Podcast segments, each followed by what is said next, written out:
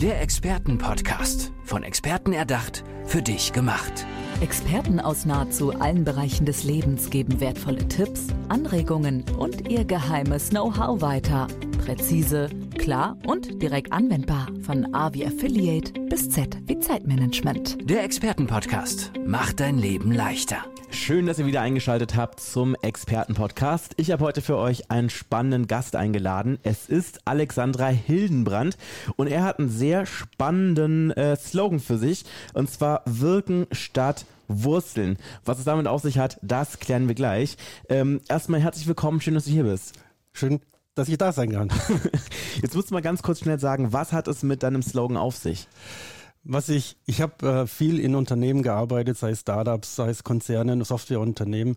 Und ich habe immer wieder festgestellt, dass gerade in diesen Firmen sehr viel Themen gemacht werden, wo die Leute wirklich keine Lust zu haben. Sei es jetzt Bürokratie, Administration, aber eben auch, sagen wir mal, Prozesse, die nicht wirklich gut funktioniert haben.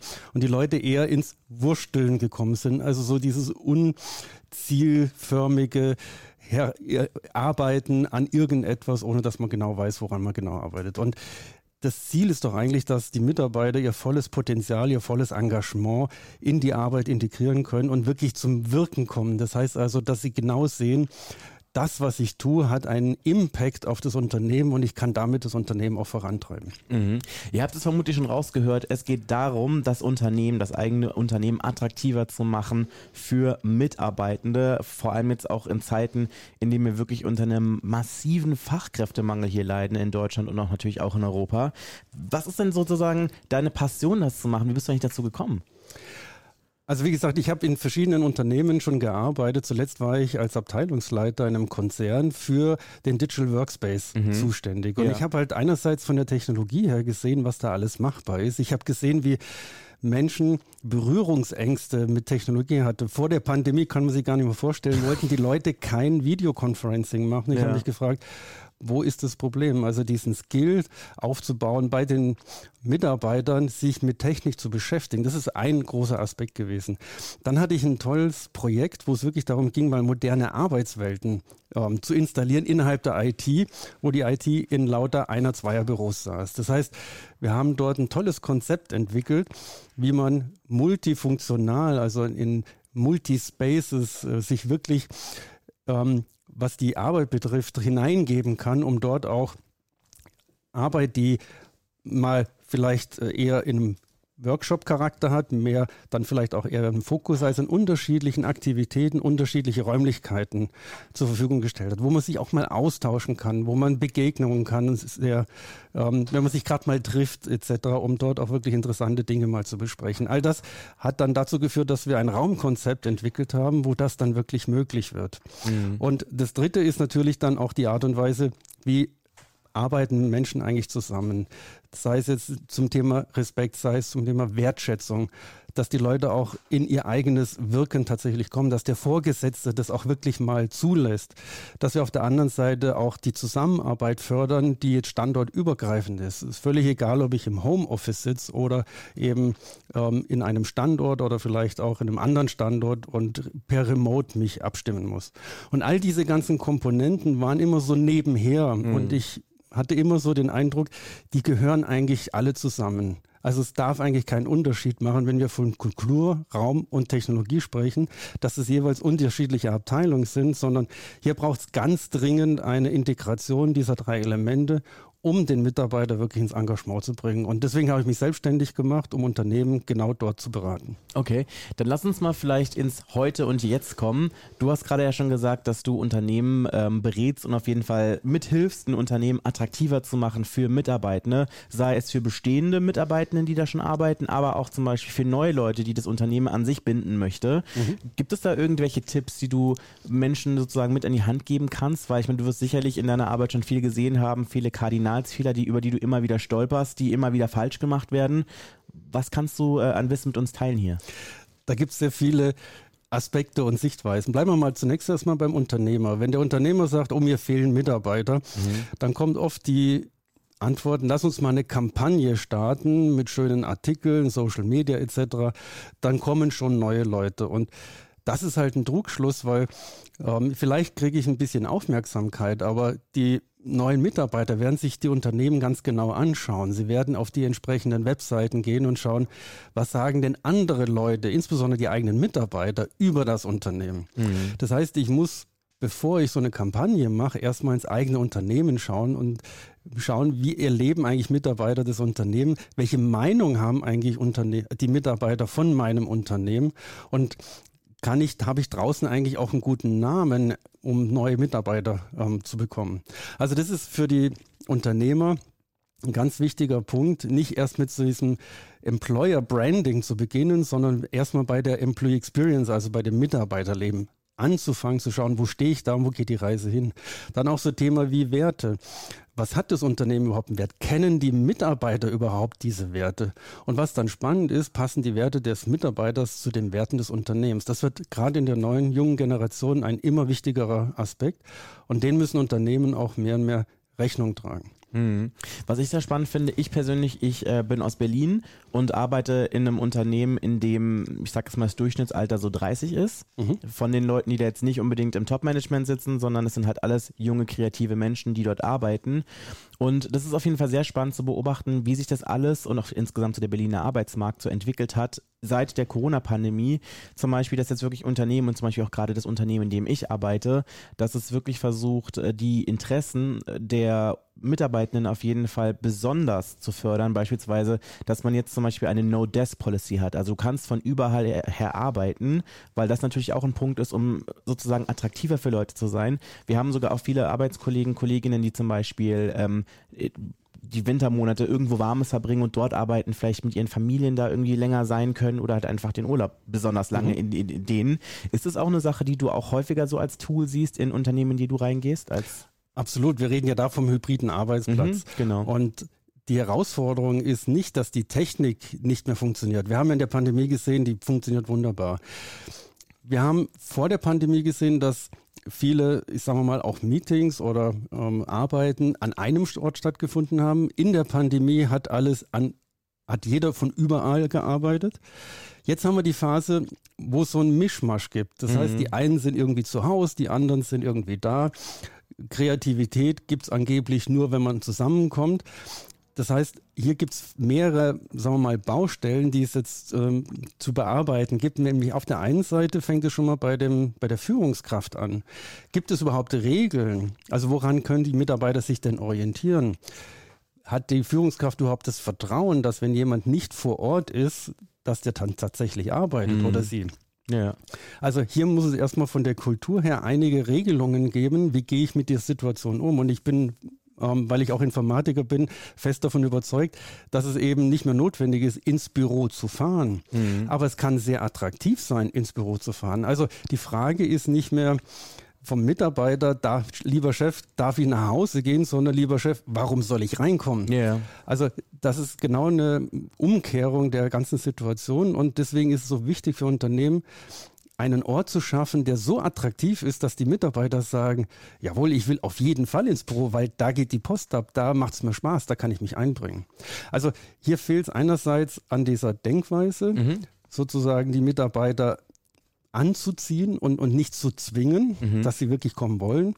Und auf der anderen Seite ist es wirklich ein, ich sage jetzt mal, ein Regelwerk, oder nein, nicht Regelwerk, sagen wir mal Prinzipien, wo man sagt, wie gestalten wir eigentlich unsere Zusammenarbeit? Und, und zwar im vollen Vertrauen und Respekt, sodass die Mitarbeiter auch autonom agieren können, um ihre volle Expertise auch wirklich einbringen zu können. Und vor allen Dingen auch, dass, der, dass die Führungskraft, weil das habe ich immer wieder erlebt, Leute dort einsetzt, wo sie wirklich richtig gut sind. Mm, okay. Ähm, was man auf jeden Fall auch öfters sieht, wenn man jetzt zum Beispiel ja, zum Beispiel bei irgendwelchen Arbeitsbewertungsportalen unterwegs ist, sei es Kununu, sei es Xing oder wo auch immer man ehemalige oder aktuelle Arbeitgeber irgendwie bewerten kann, dass da ganz oft zum Beispiel ähm, kritisiert wird, dass die Mitarbeiter das Gefühl hatten, dass sie auf, vielleicht nicht unbedingt, ich sag jetzt mal, anständig honoriert wurden für die Arbeit, aber zumindest als größtes Problem vielleicht ähm, empfunden haben, dass sie vielleicht nicht die Anerkennung und die Wertschätzung bekommen haben. Also ich glaube, das ist eine Sache, das liest man immer mal wieder, Gibt es, ist das ein Softskill, das man lernen kann als Führungsposition? Absolut. Also die Frage ist ja hier tatsächlich der wertschätzenden Kommunikation.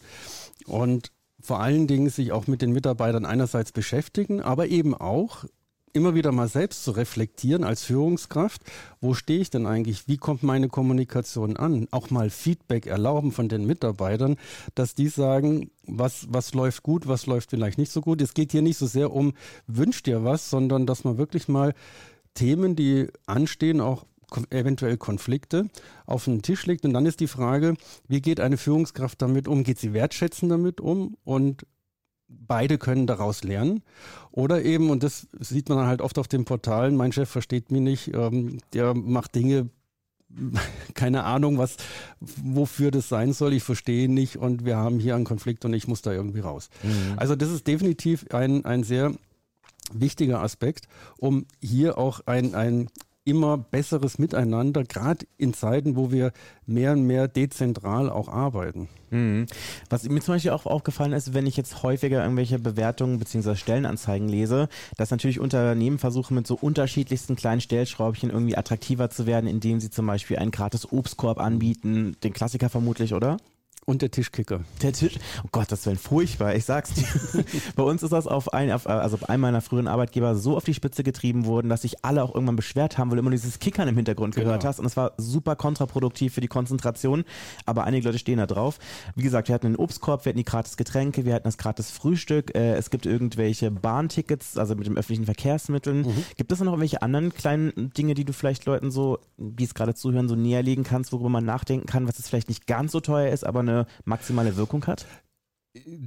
Das ist ein anderer, interessanter Punkt, weil ich benenne diese Dinge nämlich genau als Adrenalinshot. Ach echt? Also, wenn die, wenn die Stimmung unten ist, wenn das Engagement unten ist, dann stelle ich halt mal einen Obstkorb hin. Mhm. Oder schöne Sache ist auch, ich gebe mal so eine Gratifikation, mal so einen Bonus, tolles Projekt, hier hast du mal ein bisschen mehr Geld oder am Jahresende gibt es vielleicht ein bisschen mehr Geld das Problem an diesem Adrenalinshot ist, der ist im ersten Moment super. Mhm. Aber verfliegt halt schnell. Aber er verfliegt halt mhm. schnell. Und dann fange ich wieder von vorne an. Und irgendwann ist dieser Obstkorb auch mal leid. Oder der Tischkicker ist einfach zu laut. Ja. Das, das, das, das, nutzt sich alles ab. Auch, auch ein Bonus ist natürlich im ersten Moment super. Nur wenn das Geld weg ist, dann stehe ich ja wieder am Anfang. Also wir müssen wegkommen von diesen Adrenalinshots zu nachhaltigen Themen. Und ich sag mal, ein Großteil der Mitarbeiter hat ja durchaus Interesse. Jemand, der zu einem neuen Unternehmen kommt, hat ja eine große Motivation dahinter. Normalerweise ist er da auch im großen Engagement. Und die Frage ist jetzt, wie kann man dieses Engagement wirklich langfristig halten? Und das sind halt immer wieder so Grundwerte, wie ich brauche das entsprechende Vertrauen, ich brauche die Möglichkeit, mich auch selbstwirksam zu fühlen, dass das, was ich tue, auch wirklich ankommt. Und wenn ich diese Grundprinzipien wirklich beherzige, auch als Führungskraft, dann brauche ich keinen Obstkorb. Oder wenn derjenige einen Obstkorb braucht, dann bringt er den vielleicht sogar selber mit, um sozusagen im, im Rahmen dieser ganzen, weil auch diese Zugehörigkeit ein ganz wesentlicher Aspekt ist. Also ich glaube, dass wir mal auf die Seite gehen sollten von Tischkicker, Obstkorb, äh, Gratifikation etc. hinzu, was, ist, was sind denn wirklich die, die Grundelemente, warum Mitarbeiter in ihr Engagement kommen? Es gibt Leute, die Energie aus ihrer Arbeit ziehen. Nur leider, ich sage jetzt mal, 70 Prozent der Leute verlieren Energie in der Arbeit. Und mhm. das, das Verhältnis muss man umkehren. Und deswegen, Obstkorb ist, ist, ist nett, aber die Wirkung verfliegt halt viel zu schnell. Okay, ist auf jeden Fall ein klares Statement. Gibt es irgendwie eine Erfolgsgeschichte, an, du, an die du dich jetzt irgendwie gut zurückerinnern kannst, wo du wirklich merkst, da habe ich jetzt wirklich mit ein paar einfachen Handgriffen wirklich einen großen Unterschied machen können? Also es gibt sagen wir mal, tatsächlich sehr viele kleine Elemente, weil, sagen wir mal, um ein neues Gebäude zu bauen oder neue Technologie einzuführen, das sind so langfristige Dinge, mhm. wo man nicht mehr genau weiß, ist das jetzt der Grund oder warum funktioniert es jetzt besser? Ja. Aber es gibt so, so Kleinigkeiten, wie zum Beispiel, ich äh, war in einem Unternehmen, wo die einzelnen Teams nicht so genau voneinander Bescheid wussten. Und wir haben da einfach einen, einen Monitor hingestellt, wo man sagen wir mal, die Erfolge, die die einzelnen Teams hatten, tatsächlich einfach mal im Rahmen von so einem Digital Signage, also so ein Monitor, wo einfach in, äh, aktuelle Informationen dargestellt wurden. Und das war schon ein erhebendes Gefühl für alle Beteiligten. Einerseits, weil man gesehen hat, wofür ich arbeite, man mhm. hat gesehen, was machen eigentlich die anderen. Und man konnte sich dann auch richtig gut abstimmen. Mhm. Oder eine andere Kleinigkeit, äh, bei einem Unternehmen, das hatte ein, ein, tolles Gebäude, sehr schön mit Glas, war sehr hell, richtig schick. Nur eine Mitarbeiterin hatte gesagt, das ist hier so hell, ich sehe auf meinen Monitor gar nichts mehr, weil es alles so hell ist. Mhm. Ich habe da Probleme, das tut mir richtig weh, mit, mit der Zeit da drauf zu schauen. Ja.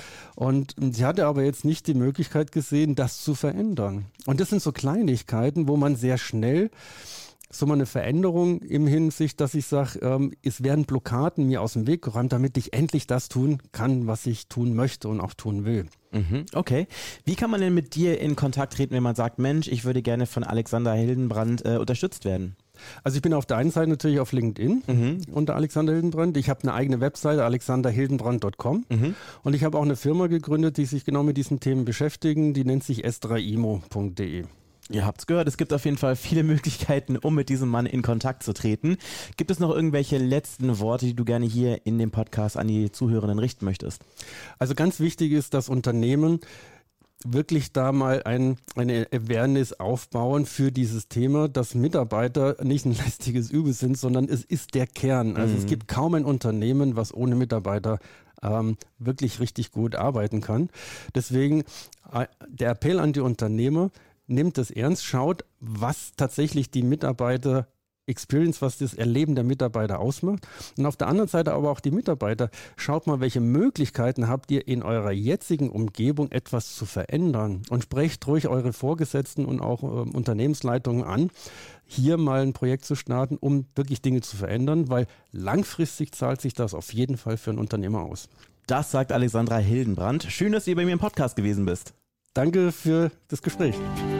Der Expertenpodcast. Von Experten erdacht, für dich gemacht. Wertvolle Tipps, Anregungen und ihr geheimes Know-how. Präzise, klar und direkt anwendbar. Der Expertenpodcast macht dein Leben leichter.